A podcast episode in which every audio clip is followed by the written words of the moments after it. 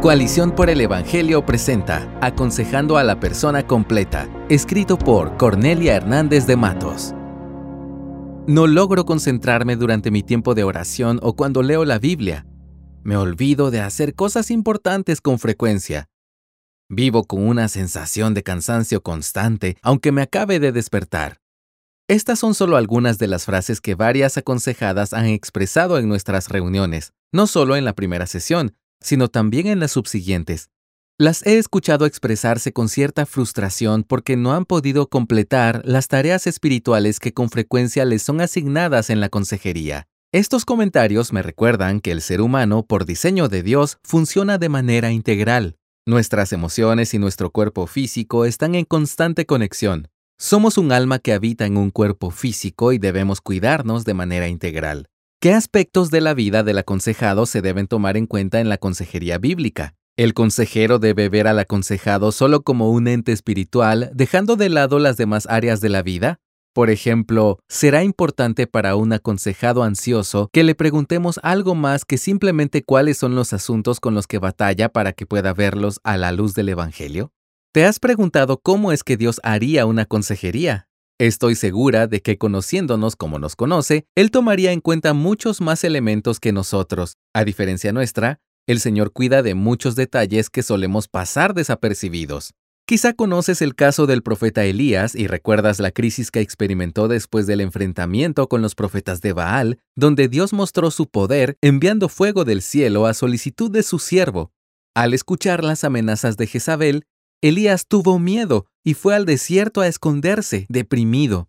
Dios trata con este profeta tomando en cuenta sus necesidades básicas, comida y descanso. Esto lo puedes leer en Primero de Reyes 19 del 3 al 7. Ni siquiera le hace preguntas o lo confronta de inmediato como solemos hacer nosotros, sino que condesciende a la condición de su cuerpo físico luego de un día de caminar por el desierto. Seguramente Elías no podía pensar con claridad era preciso que descansara y se alimentara para poder completar la obra que Dios le iba a encomendar. Además, el Señor mostró paciencia, esperó a que el profeta se repusiera para indicarle los siguientes pasos. Seres físicos y espirituales.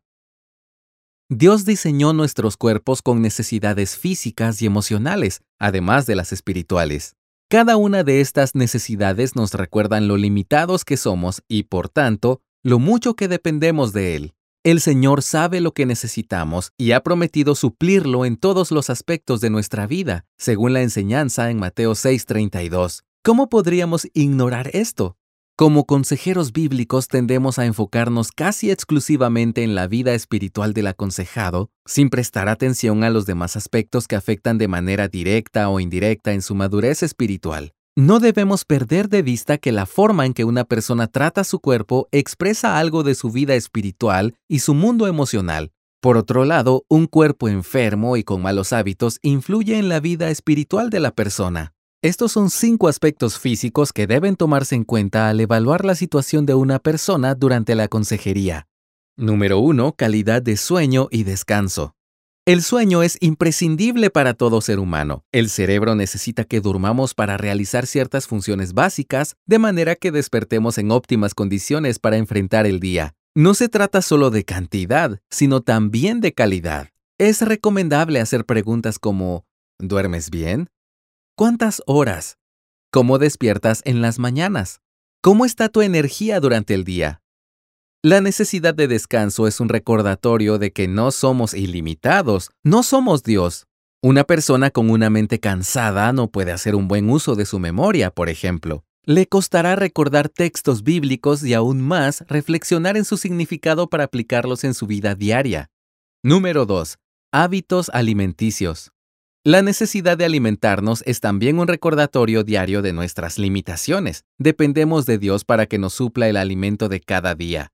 Una persona que no se alimenta bien, ya sea porque no tiene deseos de comer o porque no tiene acceso a una buena alimentación, tendrá manifestaciones físicas que afectan su funcionamiento, su estado de ánimo y también su vida espiritual. No des por sentado que la persona que tienes enfrente, solo porque respira y habla, está alimentándose de manera adecuada. Pregúntale si ha perdido peso, si experimenta hambre, cuántas veces al día se alimenta y la calidad de los alimentos. De hecho, si crees que tal vez está minimizando la situación, puedes indagar con algún familiar con el permiso del aconsejado. Número 3. Ejercicio. Nuestros cuerpos no fueron diseñados para que fuéramos sedentarios, necesitamos ponernos en movimiento. Los beneficios son múltiples, desde salud cardiovascular hasta la liberación de neurotransmisores que mejoran la salud mental del individuo. No me refiero a realizar entrenamientos intensos, a menos que la persona así lo desee, sino de ser intencionales para ejercitarse con frecuencia. Los beneficios del movimiento se obtienen con una caminata de 45 minutos cuatro o cinco veces por semana. Si es posible hacerlo al aire libre, aún mejor, anima a tu aconsejado a caminar. Para algunos, las caminatas de oración son provechosas, hablar con Dios mientras caminas, reflexionar en algún texto bíblico o recordar alguna alabanza. También podrían realizarse algunos ejercicios en casa. Durante la pandemia, este fue un recurso muy útil para muchos. Existen tantos programas gratuitos en Internet que resulta difícil no encontrar algo que pueda funcionar para cualquiera, incluso si no se cuenta con equipo de ejercicio en casa. Si bien es cierto que los beneficios de hacer ejercicio se cosechan con el tiempo y que cada uno de nosotros responde diferente a estos cambios de hábitos, el romper la inercia y empezar a ejercitarse genera una sensación de bienestar que mejora las funciones vitales en pocos días. Número 4. Funcionamiento general. Las luchas que enfrentamos en el día a día, además de tener un componente espiritual, impactan la manera en que realizamos nuestras funciones cotidianas. No importa si se trata de labores domésticas o de proyectos laborales que conlleven complejidad. Para realizar dichas funciones necesitamos preservar nuestra capacidad de memoria, concentración y análisis. Encuentro muy provechoso evaluar junto al aconsejado cómo está actuando frente a sus responsabilidades. Le pregunto si se siente capaz de manejar bien sus roles en cada área de su vida. ¿Llegas a tiempo al trabajo? ¿Cómo calificarías tu eficiencia y responsabilidad laboral? ¿Disfrutas tus labores diarias? ¿Tienes muchas tareas pendientes por realizar? ¿Te quejas con frecuencia? ¿Qué dicen las personas que viven o trabajan contigo con respecto a tu funcionamiento? Cuando piensas en todas las obligaciones que tienes por delante, ¿qué sientes? ¿Pesadez? ¿Desánimo? ¿O por el contrario, te reta y aunque puede ser agotador, ¿Sabes que Dios te ha colocado en ese lugar para un propósito trascendente? Número 5. Estado de salud. Los consejeros no tienen que ser médicos, pero saber si tu aconsejado sufre de alguna condición de salud es valioso para la consejería. Esto te ayudará a entender algunas de las necesidades que experimenta. Todos debemos realizarnos chequeos médicos periódicos aun si no tenemos ningún padecimiento. Cuidar nuestro cuerpo físico es una manera de expresar gratitud a Dios por ese regalo y no debemos dar por sentado la salud. Cuando una persona está desenfocada, ya sea por ansiedad o por profunda tristeza, lucha para hacer frente a los temas del día a día de cualquier índole y tiende a descuidar su salud física. Mira a la persona completa.